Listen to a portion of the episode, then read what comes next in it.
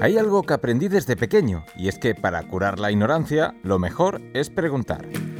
No hay mayor poder que una buena pregunta para delimitar el conocimiento. Y eso es lo que me planteo como objetivo para esta segunda temporada. Cuestiones y más cuestiones que espero tengan su respuesta de la mano de personas que saben responderlas y despertarnos aún más, si cabe, la curiosidad. En primer lugar, permíteme que me justifique, si así se le puede llamar.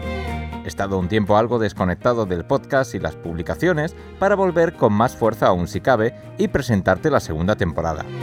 Eso sí, este verano alguna que otra sala he jugado y alguna que otra conversación relacionada con la actividad en sí también ha tenido lugar. Y espero que por muchos años más. Así, sin mucha más promo previa ni fanfarrias, ya que me gusta ir al grano, a lo que nos interesa, los escapes. Sin otro propósito que el de informarte y entretenerte, bueno sí, si te sirve de inspiración, también te lo compro. Vamos allá. Bienvenidos a La Clave Maestra, temporada 2.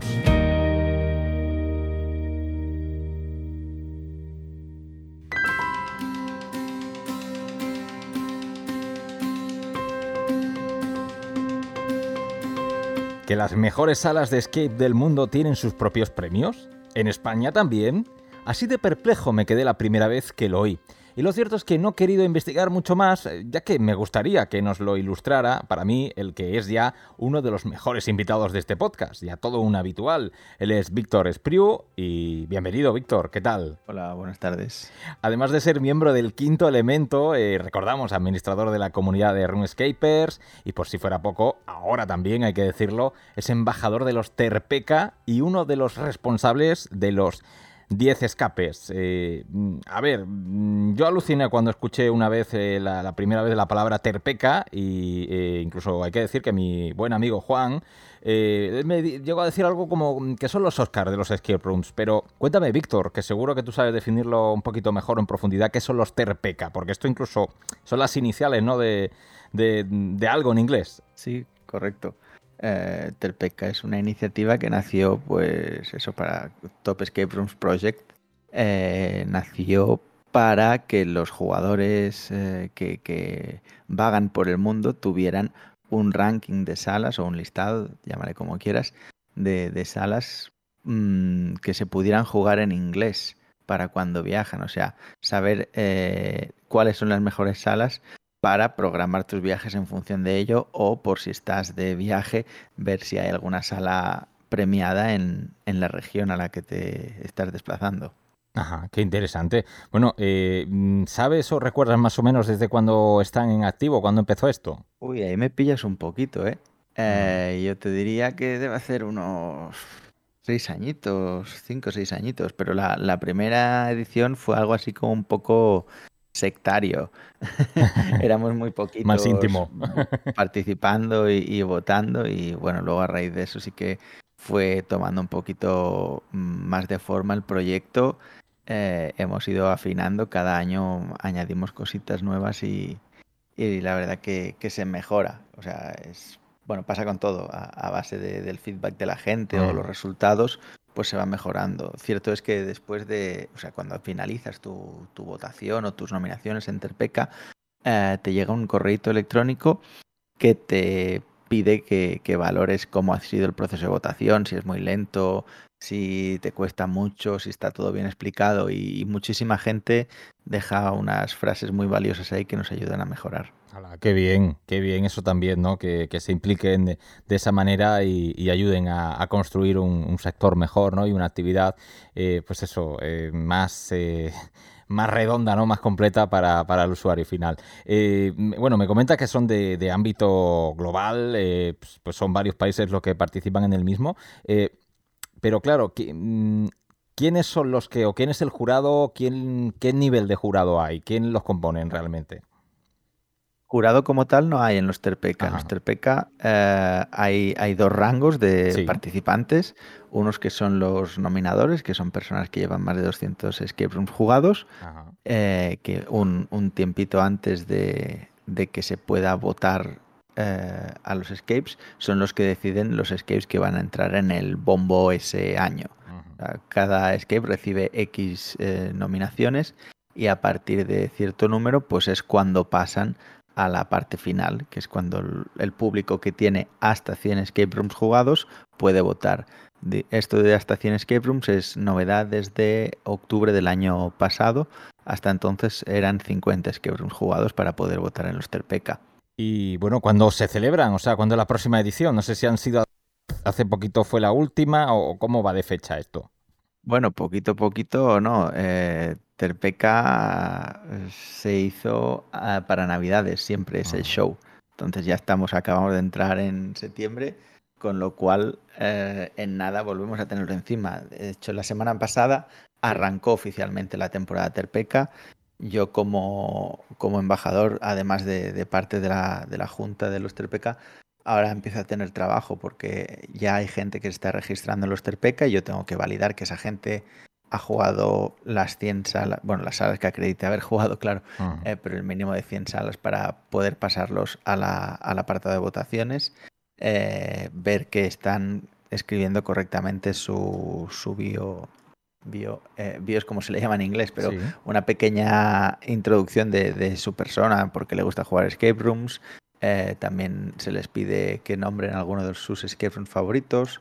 Bueno, una, una, serie de preguntitas fáciles comparadas con lo que luego se les viene encima, que el, momento de, de rankear las salas sí que es un, algo más tedioso, sobre todo para los, aquellos jugadores que han jugado mucho, eh, mucho room bueno, vaya, digamos. No, no tiene por qué haber sido que han jugado mucho fuera ni, ni mucho en España, sino que lo que han jugado sea bueno, porque en el momento que eh, los rooms buenos pasan a la zona de nominados, a ti te toca ordenar todos esos rooms que, están en esa lista que tú hayas jugado.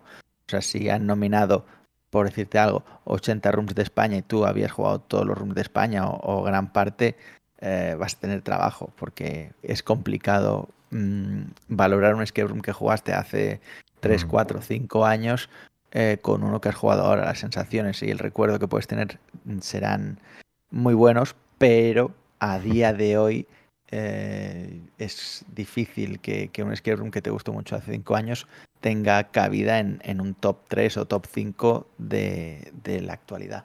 Bueno, a no ser que uno lleve una libretilla y vaya apuntando un poco lo que las sensaciones que tiene la opinión, pero claro, imagino que son muchos más criterios. Eh, es una responsabilidad. esto es mucho más que dar una opinión a un amigo o a un familiar de, oye, ¿cómo está este escape? No, no, no. Es un poquito más. Sí, es, bastante más. Sin embargo, como hay muchísima gente que participa, la cosa, eh, si hay algún fallo o alguien que realmente no se acuerda una sala o, confunde el nombre de una sala con otra, que eso puede llegar a pasar porque hay muchas salas que se, muchas salas que se llama igual, igual no, pero parecida. Dicen, sí, esa del laboratorio, por decir algo y confunden una de zombies con una de, otro tipo de laboratorio o una que, era de superiores y en algún momento pasaban por un laboratorio. Confunden los nombres y te ponen pues una en el puesto 3, la otra en el puesto 30. Eso es un problema. Pero mm, claro, también podría ser que realmente le, hubiera gustado más una que otra y lo pusieran así. Es que eso es, es indetectable. El gusto de la gente es muy difícil de evaluar. Eh, obviamente, eh, bueno, pues al igual que en mi caso, seguro que hay muchas personas que no sabían que era un Terpeca. Eh, imagino que también puede haber pues algún responsable de sala que o de, algún escape que ha montado hace poquito o que entra en este mercado, en este universo y no sepa de, de qué va esto y se esté enterando ahora mismo por este podcast. Ojalá sea así. Eh, y, bueno, pues en el caso de que quieran participar, ¿esto está abierto todavía? ¿Se puede? ¿Cómo pueden hacerlo? Si no, para este año, el siguiente. Háblame de ello. Sí, eh, cualquier escape room que esté abierto desde, bueno, por lo menos 30 días hasta antes del 31 eh, de octubre de este año, puede entrar en el bombo. ¿Cómo entra en el bombo? Pues simplemente imagínate que, que, abre un room nuevo hace un mes y se abre la fase de nominaciones. Si uno de los nominadores quiere nominarlo, ese room todavía no aparecerá en las listas. Lo que hará es poner el nombre del room y la página web o, únicamente el nombre del room y el embajador de turno, en este caso de España, aquí, el que te está hablando, pues le tocará ir a ver cuándo abrió ese room, eh, poner correctamente los datos del room, el nombre, eh, la página web comprobar sobre todo que el room este se pueda jugar en inglés o que así lo ponga en la página web, que es eh, requisito indispensable, que, que, ponga que se puede jugar en inglés. Si en la página web no lo pone, por mucho que te lo digan de boquilla, ese room no va a entrar. Y lo que sí que ha habido eh, algunas veces es triquiñuela de esto de, que en la web sí que pone que está en inglés, pero luego eh, mucha gente intenta reservar esa sala en inglés y a todos les dicen, uy, es que el Game Master que lo hace en inglés no está disponible. o, uy, es que para los días que tú vienes no, pero la semana de antes sí. O cualquier cosa así. hay bastante triquiñuela. Bueno, bastante no, tampoco exageremos, pero, puede, darse el caso. Hmm. Que, la hay, sí, sí, la, hay y, yo creo que la seguirá viendo. Pero bueno, intentamos cada año controlarlo un poquito más porque mm, quieres que no nos conocemos mucho con, con grupos de extranjeros que vienen y son ellos quienes hablan directamente con las salas y me reportan cualquier incidente bien, oye, hay una comunidad también pendiente y activa de, reportar cualquier cosita a, mejorar. Eh, Víctor, vamos a seguir hablando de los Terpeca mm, para finalizar la entrevista, pero hombre, no me quiero despedir de, este, de este trozo de, este fragmento de entrevista mm, sin hablar de, otros premios. Y en este caso, obviamente, eh, también eres eh, responsable de los 10 escapes, que son los premios nacionales que, bueno, mm, han nacido hace poquito, ¿no? Sí, hace nada. Eh, empezamos con la idea, pues hará. No llega a un año. Le empezamos a dar forma, a dar forma y, hemos lanzado el proyecto a ver si, si tiene buena acogida. De momento parece que sí. Hemos abierto, bueno, hemos puesto a la venta entradas para una gala que haremos presencial el 26 de octubre en Barcelona ah. y ya hemos vendido más de la mitad de las entradas. Una de las secciones está totalmente agotada, con lo cual la cosa va viento en popa. Hay expectación. sí, sí. Nosotros lo que queremos es hacerlo bien y que salga un resultado lo más justo posible. Lo que nos diferencia con, otros premios que ya existen, pues nosotros, eh, por ejemplo, con los Horror Awards, ellos solo dan premios a salas de miedo. Nosotros damos premios a salas de miedo por separado de las salas de escape room convencionales, porque no nos gusta mezclarlo todo en el mismo bombo. Las sensaciones que, te generan eh, ambos tipos de juegos son muy diferentes. Eh, cierto es, o sea, todos lo sabemos que los juegos de terror tienen muchísimos más impactos o, escenas, eh, adrenalina, y eso te sube las pulsaciones y hace que, salgas muchísimo más eufórico que de un escape room puro de, de estos de, de pensar que también puede tener aventurilla, pero no es lo mismo, por eso nos gusta separarlo. También hay mucha gente que únicamente juega terror y otra gente que no juega terror, con lo cual esta, esta separación es muy importante. Una cosa que, llevo años también eh, luchando en los Terpeca para que hagan esa distinción. De hecho, mucha gente que esté escuchando recordará que el año pasado en los Terpeca, en los rooms, se podía seleccionar un poquito el nivel de, intensidad del terror que tenían para que luego la gente cuando vaya a jugar tenga una idea de lo que se puede encontrar. Si lo estamos haciendo en Terpeca, pues nosotros intentamos ir un pasito más allá y ponerlo como creemos que es más adecuado. Además, perdón, antes de, la siguiente pregunta, eh, decir que también tenemos una categoría Wild, eh, que es para los juegos que son diferentes.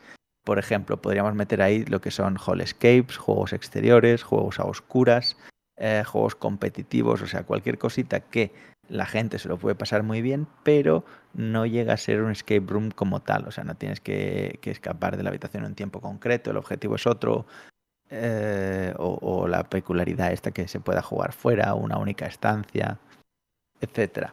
Bueno, al final es eh, brindar, ¿no? Yo creo que como cualquier gala de reconocimientos, ¿no? Eh, cualquier gala de, premios es eso, brindar el reconocimiento y, el esfuerzo, ¿no? Que se hace desde, desde un sector que, bueno, pues va en auge, que hay un gran esfuerzo detrás y en el que, bueno, se pretende precisamente que, que ese usuario, ese jugador disfrute al máximo la experiencia. Y en este caso, pues, mm, claro, casi casi que contestando, aunque quiero que me des tu punto de vista, sí que me gustaría conocer, ¿no? Em, ¿Cómo influyen o cómo repercuten estos galardones tanto en el que monta el juego, el que es responsable de, una escape, eh, como del punto de vista del jugador. ¿Cómo influye ¿no? el, ser premiado o ser galardonado? Hombre, yo creo que tiene un impacto muy positivo. Eh, a, la vista está que cualquier sala que gane un premio lo pone en sus redes, lo pone en una vitrina o, o en una estantería allí en la entrada del escape room para que lo vea la gente. De hecho, sí se puede ver desde fuera del local también te vinilan un poquito la fachada y ponen que, han sido galardonados con, un Terpeca o un Escape Room Award, un 10 escapes o un lo que sea. O sea, todo el mundo está orgulloso que le digan lo bien que lo ha hecho y más si es la comunidad. Yo creo que es, es una cosa muy chula. Eh, eso que conlleva, pues yo creo, no tengo una sala evidentemente, pero yo creo que conlleva eh, un incremento de las reservas. No, no me aventuro a decir un porcentaje, pero sí que hay salas que han quedado primeras en, certámenes que eh, a veces intenta la gente reservar y dice, oh, es que no tienen reservas hasta dentro de, un mes o, más. O sea, claro, eh, todo el mundo quiere jugar lo que es lo mejor, ¿no? Y más cuando el precio no es desorbitado. Porque, eh, por ejemplo, los certámenes de restaurantes, sí, vale, ok. Eh, tengo aquí al ladito de casa un restaurante que dicen que es el mejor del mundo, pero no me cuesta lo mismo que el, que el restaurante Paco que tengo al otro lado de la casa. Entonces, no es lo mismo poder jugar lo mejor del mundo o, lo mejor de España según el criterio de, alguien eh, por un precio igual que el menú de barrio. Es que es, no sé si me he explicado bien, pero en mi cabeza suena de maravilla. no, yo creo que con hostelería, con hostelería buena comparación, ¿no? Más o menos todos eh, podemos frecuentar algún establecimiento hostelero, ¿no? Y, hacer esa, esa, comparación, esa disyuntiva. Eh, obviamente... es... también, eh, desde el punto de vista del, jugador, es muy importante también que una sala tenga galardones.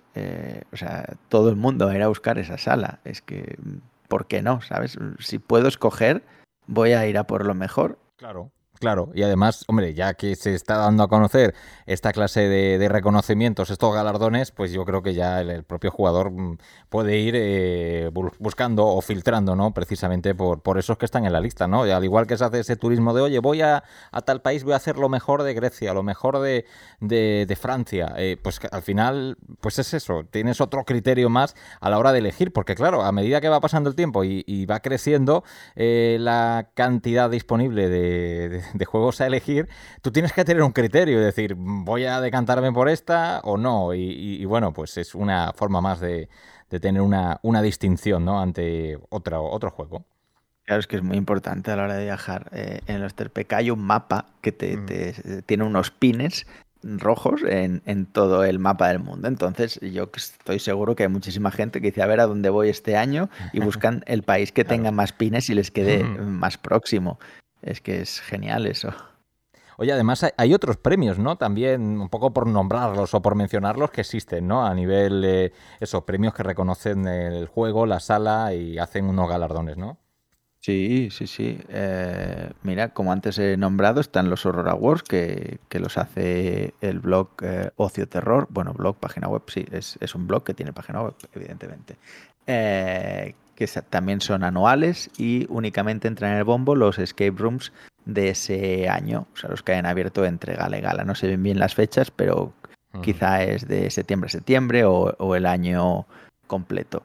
Eh, y únicamente premian juegos de terror bajo su eh, no, bajo su criterio, no, perdón. Eh, hacen votaciones con el público. Ellos escogen a los nominados, si no me equivoco, y el público vota.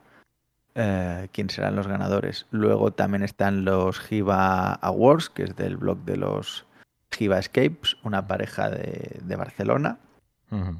Eh, que, si te soy sincero, no sé cómo van las votaciones. Yo sé que tienen un premio del público y diría que los otros los escogen ellos, de entre todos los escape rooms que ellos puedan haber jugado ese año. Luego también están los Escape Room Awards, que tienen muchísima trayectoria, no sé si tienen seis o, cinco o siete ediciones, algo así, que también hacen una gala presencial cada año. Eh, los lleva lo que antes era un blog de escape rooms, Tati Hunter, pero no sé si todavía está activo el blog. Sin embargo, toda la comunidad les debe conocer. Estos premios lo que tienen es que tienen jurado. Eh, escogen a una, a unos cuantos eh, jugadores, cada año varían unos cuantos de ellos, y eh, esta gente son los que nominan a los escape rooms de ese año en curso, o sea, únicamente durante el año, los que hayan abierto entre gala y gala. Entonces nominan a, los candidatos a cada una de las categorías y luego, eh, entre el voto del jurado y el voto del público, salen los ganadores. Nosotros con 10 Escapes, una cosa que, nos diferencia bastante, además de lo de separar el terror del no terror, es que no tenemos jurado, o sea, todos los escape rooms que estén abiertos cuando abran las votaciones entran. Me da igual si han abierto este año, si abrieron hace tres años. El que sea el mejor será el que salga. Eh, eso, no tenemos nominados previos y tampoco tenemos un jurado, o sea, no hay nadie que vaya a decir que tienes que votar estas salas. Puedes votar cualquier sala que esté abierta que se te antoje. ¿Y quién puede votar? Pues cualquier jugador que haya jugado un mínimo de 10 salas y me lo pueda acreditar. Ah, Como comentaba antes, eh, teniendo acceso a la base de datos de Terpeca, mucha gente ya le he pasado el filtro conforme ha jugado pues ahora mismo eh, más de 100 salas, previamente más de 50, con lo cual todo el mundo que haya participado en Terpeca, yo ya lo tengo prevalidado. Además, llevamos muchos años en el sector, llevamos grupos de, escape de Telegram, de Facebook y de WhatsApp, conocemos a mucha gente, entonces esa gente ya sabemos que, han jugado más de 10 escape rooms. Y los que no conozcamos, que sean anónimos, que, que recluten las salas, porque estamos repartiendo unos códigos QR, hemos mandado mails a, una gran base de datos que tenemos de salas. Todo aquel jugador que reclute la sala que haya jugado más de 10 escapes me lo puede demostrar mandándome un correo electrónico con las fotos de sus escape rooms jugados y una foto de su DNI o indicándome su perfil en redes sociales si allí tiene las, las fotos. O sea, facilidades mm. todas si, si se quiere participar. O sea, lo de 10 escapes entonces es por eso, ¿no? Que mínimo haya jugado 10, ¿no? De 10 para arriba.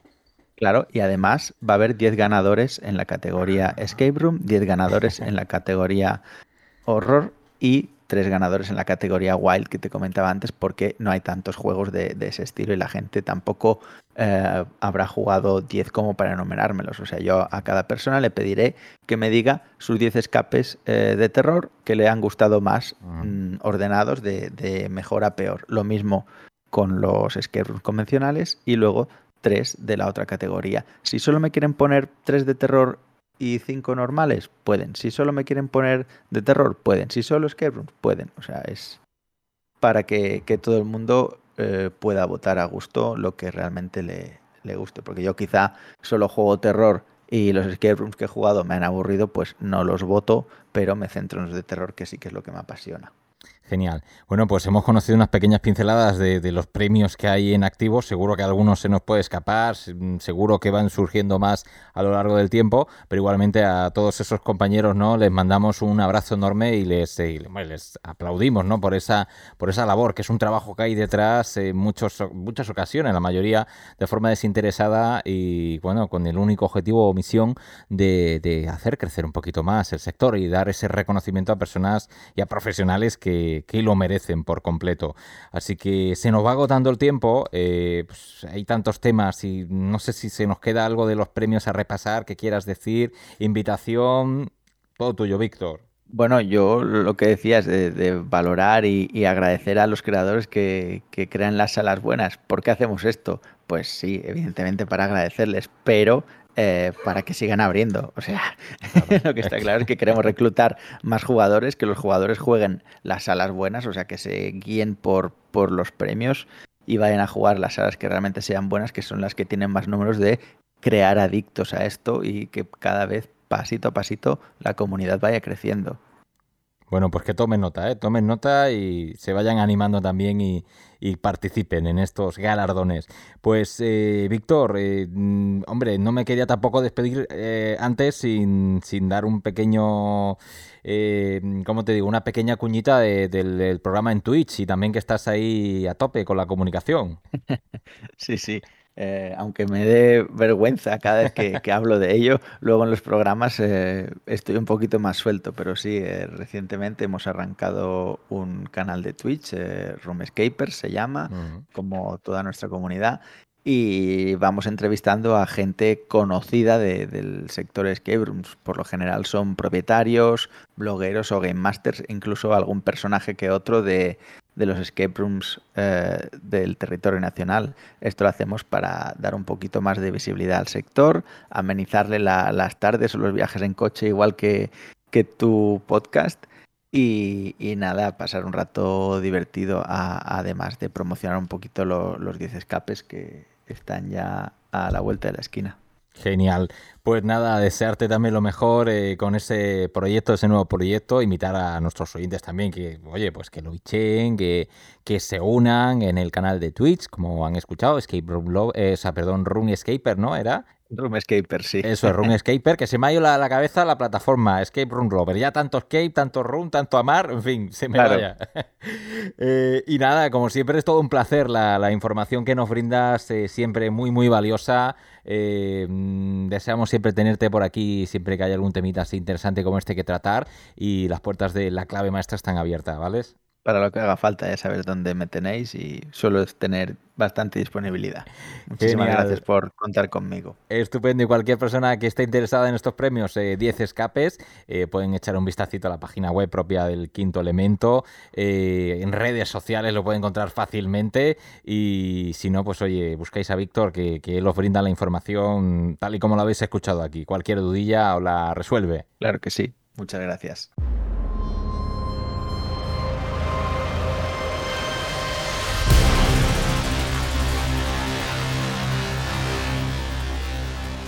Pero ¿cómo se te ocurre?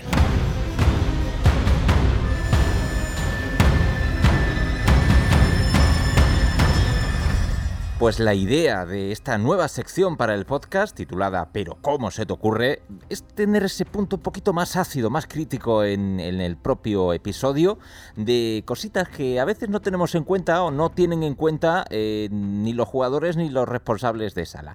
Hombre, obviamente sin ánimo de ofender, con todo el objetivo de un poco de cachondeito, pero también con responsabilidad, ¿no? A la hora de, estar en este sector de alguna manera y principalmente... Eh, pues eh, en cada episodio habrá un nuevo pero cómo se te ocurre, porque hay mucho de lo que hablar. Y no lo haré solo, sino que además eh, voy a estar acompañado de Javier Barcalcel. El, de hecho, bueno, lo conocéis eh, de hace unos episodios atrás, ha estado con nosotros también. Y el primero que nos trae se titula ¿cómo Pero cómo se te ocurre pues montar una escape sin haber jugado antes, sin haberlo probado, ¿no, Javi? Hola, ¿qué tal? Hola aquí estoy dispuesto a despejar el pollo.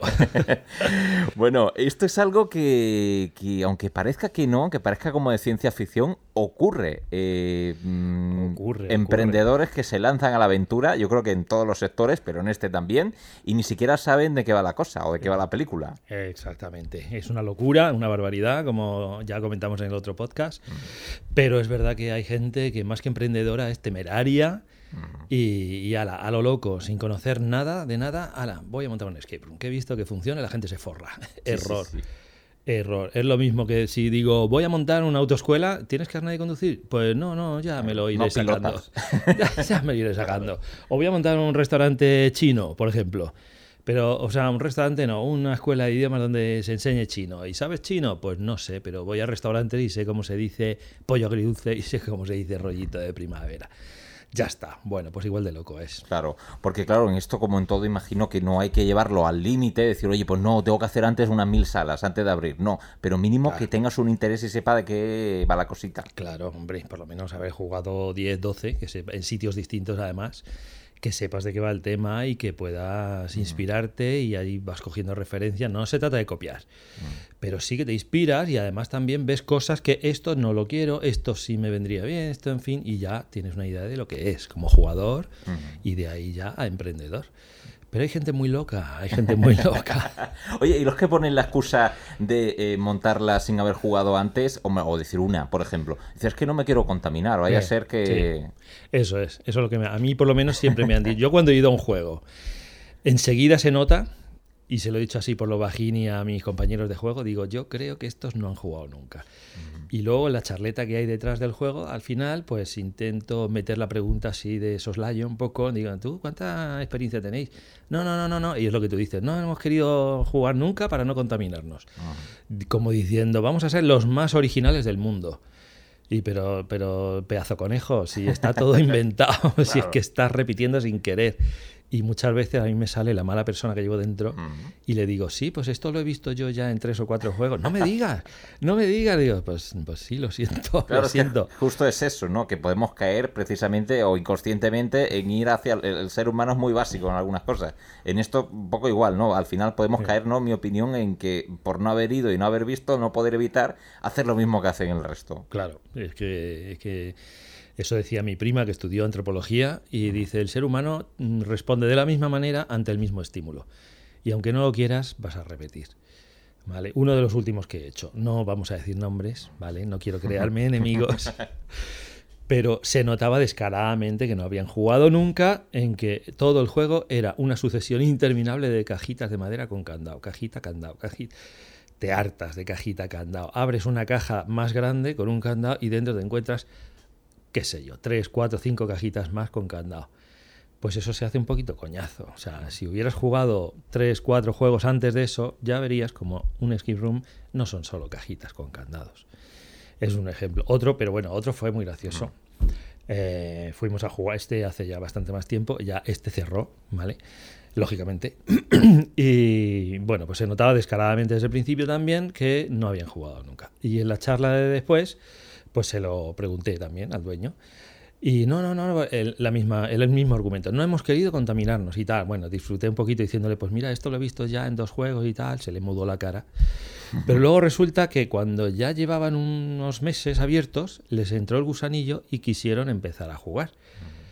Y vinieron al mío cuando yo tenía abierto. Yo por entonces, pues no me acuerdo, pero a lo mejor llevaba eh, jugados ya unos 60, 70 juegos. Había montado 5 o 6 y en fin, un poco de experiencia ya tenía, ¿no? Con eso. Pues el tío, que era creo que su segundo juego o tercer juego como jugador, después de, jugar, empezó a darme consejos. No, no, no, tú es que lo que tienes que hacer es esto no lo hagas porque la gente te va a decir no sé qué. Digo, pero, pero vamos a ver, so mierda, ¿qué me estás contando?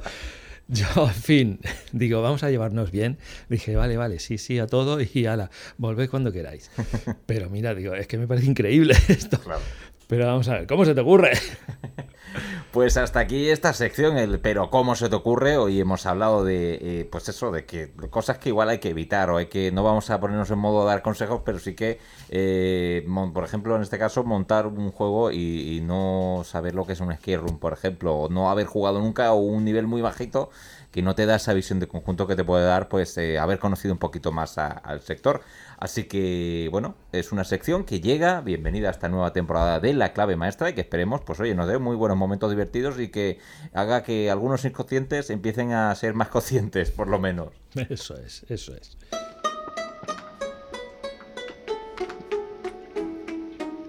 Nada más, hasta aquí el primer capítulo de esta nueva temporada. Espero que lo hayas disfrutado y tu camino se haya hecho más corto o aquella información que buscabas haya sido satisfecha.